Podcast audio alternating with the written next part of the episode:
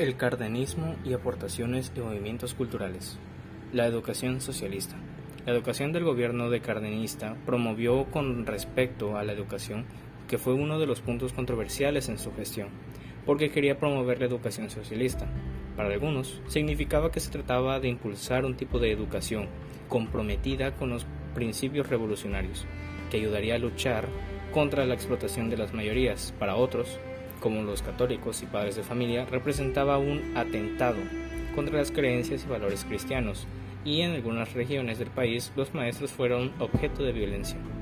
La sociedad se polarizó por la aplicación de esta política.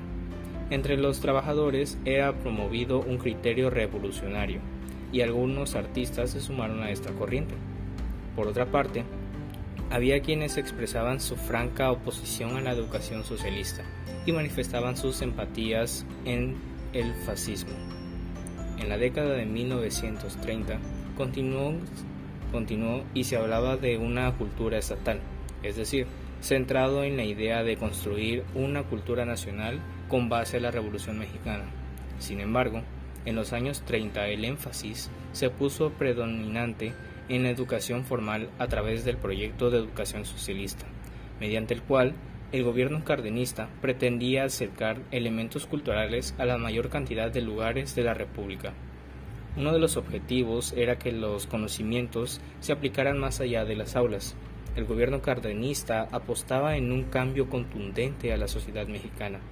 No obstante, este plan, como antes se mencionó, dividió a la sociedad, siendo recibido y apoyado por algunos sectores, pero no por todos. Los hechos de gobierno del cardenismo despertaron reacciones en diferentes sectores de la sociedad. La educación y en general la cultura fueron ámbitos en los que tal la confrontación adquirió una de las manifestaciones más claras.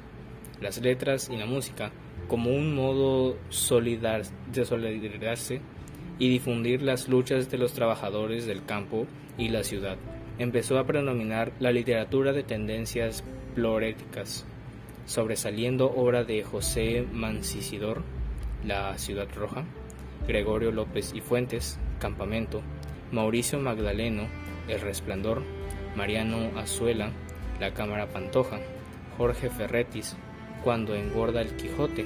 Asimismo, durante el cardenismo, destacaron las memorias de personajes que participaron en la revolución el respaldo de las organizaciones obreras y campesinas, reparto ejidal y conformación de la CNC, uno de los elementos distintivos del periodo cardenista, es la amplitud del reparto ejidal. En 1973 se repartieron las propiedades privadas de La Laguna, región localizada en algunos de los estados de Durango y Coahuila, ya que era zona algodonera se organizaron ejidos colectivos para continuar el delicado cultivo de esta planta. Estos fueron apoyados por el Banco Agrícola y el Banco Nacional de Crédito Ejidal. Desafortunadamente, la corrupción de funcionarios y líderes surgió rápidamente. Después del reparto en La Laguna, le siguieron en 1937 del Valle Mexicali, la zona en Genera, que estaba en Yucatán, y ciertas áreas del valle de Yaqui, en, en el que además se entregaron más de 200.000 a los indígenas. En 1938 tocó el turno a haciendas de Michoacán y fincas de Chiapas en Tamaulipas. Estos son los casos más conocidos como el reparto agrario. Se extendió a lo largo y ancho del país. La mitad de la superficie de mejor calidad del país arraigada pasó a manos ejidales. El presidente hizo acto de presencia en las zonas rurales más pobres de México. Ante esta perspectiva, ejiditarios y agriguistas no dudaban en apoyar al gobierno federal, y fue relativamente fácil crear la Confederación Nacional Campesina, CNC, la cual representó un contrapeso para la CTM, la conformación de la CNC representaba un proyecto importante para la presidencia del país. De este modo, se impulsó sobre la CTM, organización de significado peso político, dado al activismo. La representabilidad y el número de afiliados, al contar con ambas organizaciones populares, El gobierno federal disponía de dos sólidos pilares a su favor. Necesitaba de estos para mantenerse fuerte y firme, pues había sectores de la población inconformes con el rumbo cardenista. La expropiación petrolera.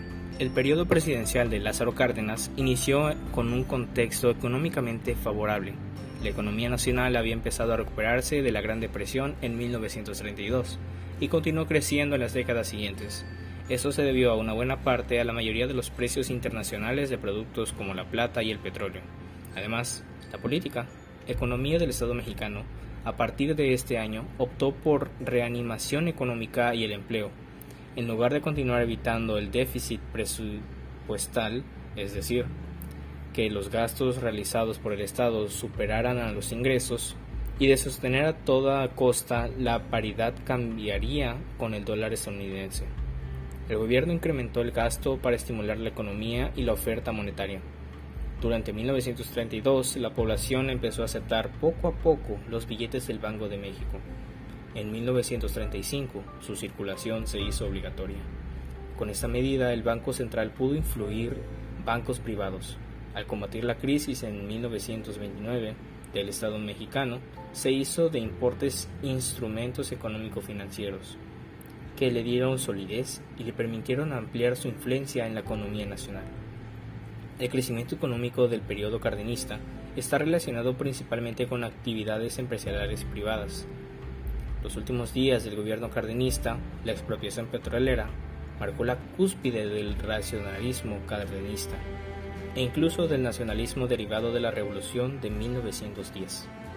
Y por supuesto, recibió un vasto apoyo interno y una sorprendente, aunque afortunada comprensión o indiferencia internacional, debido a la creciente incertidumbre que cubría ese entorno.